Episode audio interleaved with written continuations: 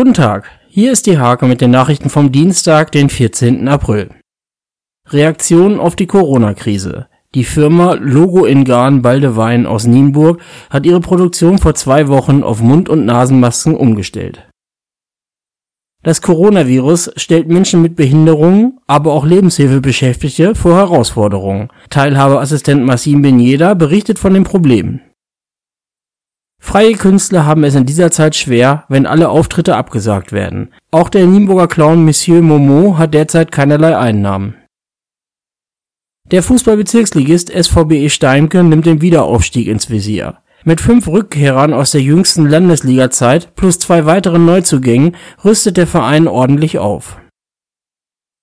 Corona-Pause in der Fußball-Kreisliga. Beim SV Seppenhausen-Balge und Trainer Tim Papenhausen hofft man auf einen Saisonabbruch. Die Hinrunde sollte als Endwertung zählen, meint der Coach. Diese und viele weitere Themen lest ihr in der Hake vom 14. April oder auf www.diehake.de.